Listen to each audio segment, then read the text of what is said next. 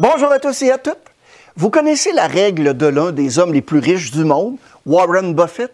Règle numéro un, ne jamais perdre d'argent. Règle numéro deux, ne jamais oublier la règle numéro un. Eh bien, en ce qui concerne la négociation de votre salaire, on pourrait copier M. Buffett et citer le Dr. Chester Carras avec les deux règles suivantes.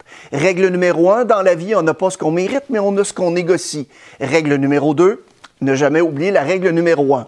Dans cette vidéo, on va voir comment négocier votre salaire avec votre patron ou votre patronne et le faire surtout dans le cadre d'une approche gagnant-gagnant. Mon nom est Mario Roubier dans le but de vous aider à améliorer vos performances dans le domaine de la vente, de l'expérience client et du leadership. On partage sur cette chaîne des stratégies, des éléments de motivation et d'engagement. Parce que les émotions mènent les décisions.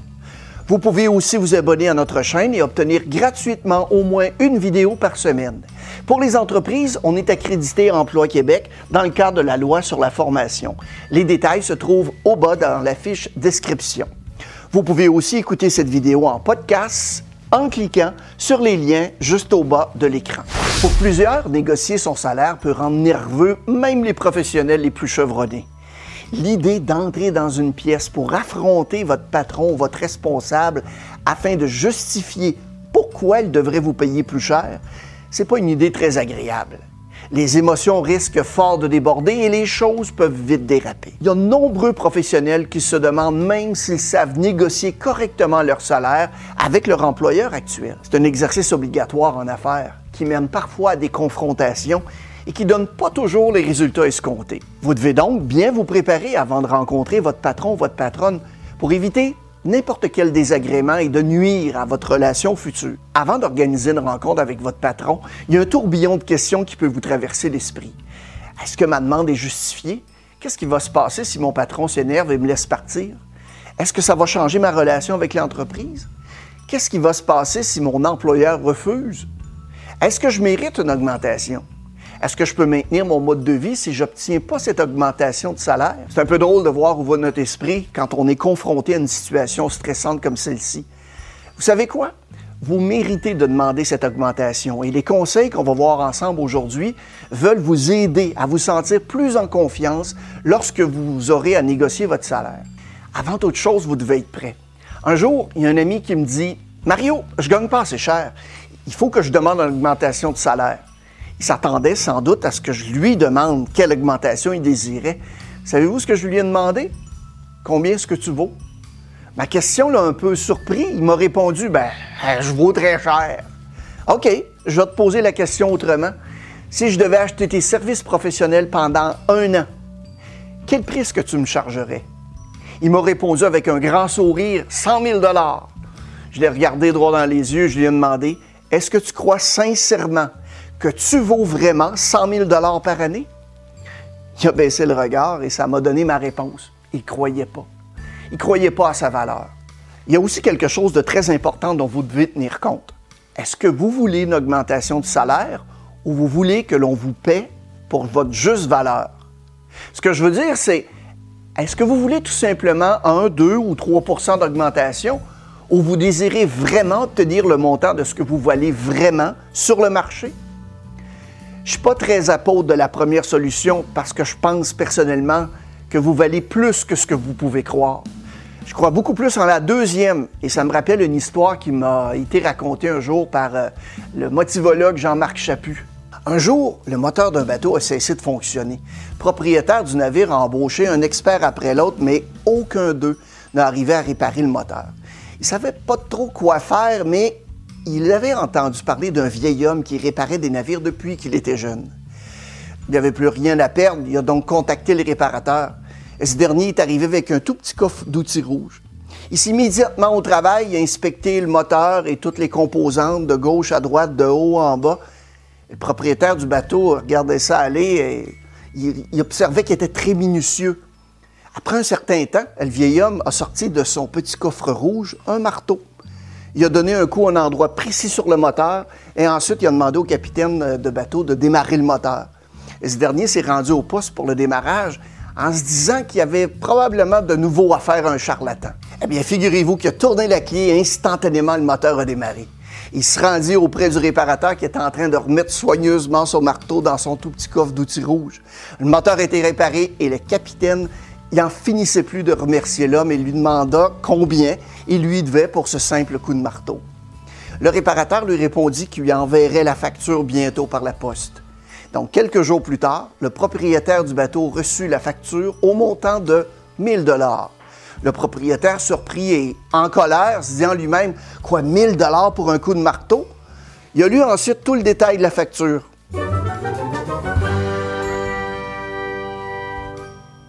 Avant toute chose, vous devez connaître votre valeur réelle sur le marché pour le travail que vous faites.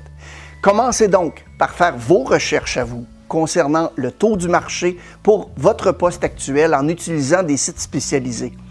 On a mis euh, toute une liste en bas de l'écran dans la fiche description pour vous aider. Quel est le salaire moyen pour ce poste lorsque vous tenez compte de vos années d'expérience, de votre secteur d'activité, de la taille de l'entreprise et de son emplacement? Utilisez ces informations pour vous aider à créer un salaire cible que vous pourrez partager avec votre patron. Connaître le salaire moyen est une chose, ça vous mettra sur une piste, mais connaître votre valeur est une autre chose. Et lorsque vous établissez le salaire moyen, vous devez aussi tenir compte des tâches et responsabilités qui viennent avec le poste. Faites donc l'exercice de détailler toutes les tâches et les responsabilités que vous faites et que vous avez. Vous pourrez ensuite les comparer avec ce que font d'autres personnes qui font le même travail que vous. Avant de vous présenter devant votre patron, vous devriez aussi connaître toutes les contributions positives que vous avez apportées à l'entreprise. Vous savez, c'est souvent ce qui va expliquer l'écart entre vous et les autres. Vos patrons, pour la plupart, se soucient de ce que vous faites. Ils sont simplement occupés et n'ont pas nécessairement le temps pour suivre chaque petite chose que vous faites chaque jour si votre patron est performant moindrement dans son travail, il a appris à responsabiliser son équipe et aussi à lui faire confiance. Ça veut donc dire qu'il n'est pas à 100% en contact avec votre contribution quotidienne à l'entreprise. C'est pourquoi il s'agit de votre responsabilité de veiller à ce que votre supérieur soit conscient de la valeur que vous apportez à l'entreprise. Dans les semaines qui vont précéder la réunion de négociation, dressez une liste des choses que vous faites dans le cadre de votre fonction et qui vous apportent une valeur ajoutée. Ensuite, classez vos réalisations par ordre d'impact sur les résultats nets en soulignant les domaines dans lesquels vous allez au-delà de vos responsabilités générales. Si vous travaillez en service à clientèle et que vous avez, par exemple, référé deux ou trois clients à un vendeur, ben, ça serait important de le noter. Et si vous travaillez en comptabilité, vous avez trouvé des façons à l'entreprise de sauver de l'argent, inscrivez-les. Je suis convaincu qu'importe le poste que vous occupez, vous pouvez aider à augmenter les revenus ou bien réduire les pertes. Si vous n'avez pas de réponse à ce dernier point, eh bien, sans vouloir être méchant, vous méritez sans doute pas d'augmentation. Plus vous fournirez de détails, plus vous serez en mesure de négocier efficacement. La compilation de cette liste va vous aider à vous présenter comme un atout sérieux pour l'entreprise. Un atout qu'elle ne peut pas se permettre de perdre face à la concurrence. Utilisez cette liste comme un levier dans vos négociations. Vous devez cependant faire attention à ce que vous dites. N'embellissez pas et n'inventez rien il y a de fortes chances que vos faits soient vérifiés et si vous faites une déclaration trop audacieuse qui s'avère fausse, non seulement vous n'obtiendrez pas l'augmentation, mais vous allez aussi finir par être soupçonné pour le reste de votre temps dans le rôle que vous occupez. Et d'ici la fin de la vidéo, je vais vous présenter trois choses à éviter de faire lors d'une négociation salariale. Quand cette première étape va être complétée et que vous rencontrez votre patron ou votre patronne, assurez-vous de garder votre calme. Vous n'êtes pas obligé d'accepter la première offre qui vous est faite. Une erreur courante dans les négociations est que l'une des parties tombe immédiatement amoureuse. En disant à votre employeur combien vous aimez être dans l'entreprise et que vous envisageriez jamais de la quitter, bien, vous avez déjà laissé beaucoup d'argent sur la table. L'idée est de faire savoir à l'entreprise que vous appréciez y travailler tout en précisant que vous savez que vos services sont si précieux que vous seriez un atout pour toute entreprise qui vous engagerait. C'est ce que vous voulez dire sans utiliser les mots pour le dire. Quand la première offre arrive sur la table, c'est important de ne pas trop s'enthousiasmer ou du moins de ne pas le montrer. Vous pouvez toujours, toujours revenir à cette offre initiale si vous n'obtenez pas ce que vous voulez. Essayez et faites savoir à votre employeur que vous pensez que vous valez plus en mettant une contre-offre sur la table. Ça va montrer à votre employeur que vous avez de l'assurance, mais soyez pas grossier ou insistant. Assurez-vous de le faire toujours avec respect, mais ça vaut vraiment la peine d'essayer. Le pire qui peut s'arriver, c'est que l'entreprise s'en tienne à la première offre. Hein. Ne pas accepter trop rapidement peut également donner le ton aux futures négociations salariales.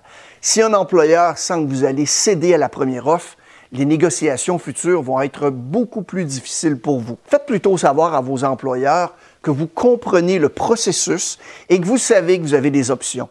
Obtenir le meilleur salaire possible, c'est important. Cependant, d'autres éléments sont à considérer si l'employeur ne peut pas vous offrir ce que vous recherchez en termes de salaire. Sans être exhaustif, voici une liste de certains éléments qui peuvent être négociés.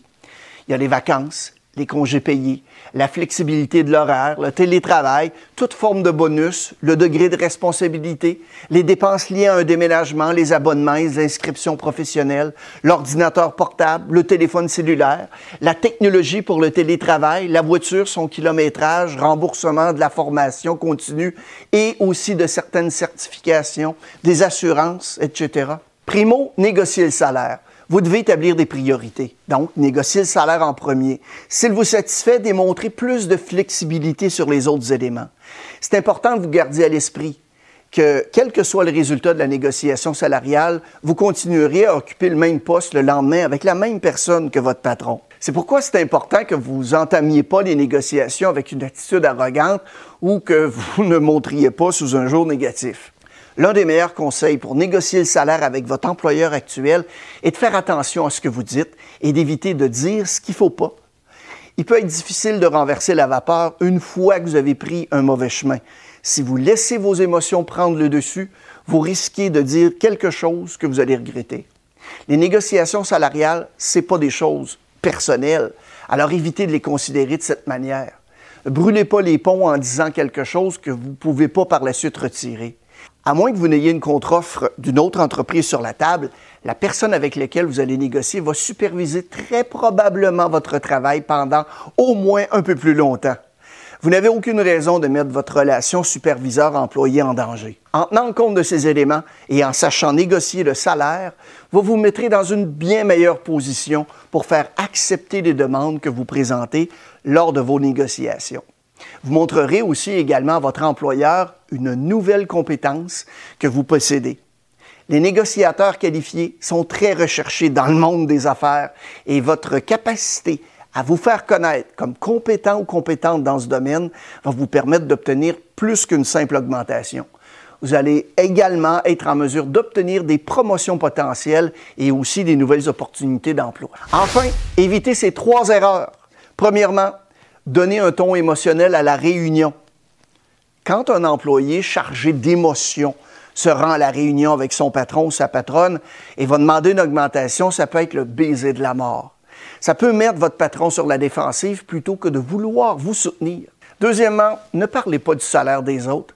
Il faut jamais évoquer le montant de la rémunération des autres lors de la discussion parce que ça justifie en rien votre valeur face au travail que vous faites. Votre employeur note compte à vous rendre au niveau salarial qu'en fonction du travail que vous faites et de la valeur qu'il perçoit en vous. Tout ça, ben, c'est pas établi en fonction des autres. Et troisièmement, mentionnez pas vos finances personnelles. Votre situation financière en dehors du travail doit jamais être évoquée au cours de la discussion. Donc, ne parlez pas de nouveaux prêts hypothécaires, de factures plus élevées de pensions alimentaires pour les enfants ou bien d'augmentation de vos dépenses personnelles. Ce ne sont pas les préoccupations de votre patron et de l'entreprise pour laquelle vous travaillez. Maintenant que vous avez vu la vidéo, qu'est-ce que vous ferez différent? Passez à l'action et faites-moi signe. Merci d'avoir été à l'écoute.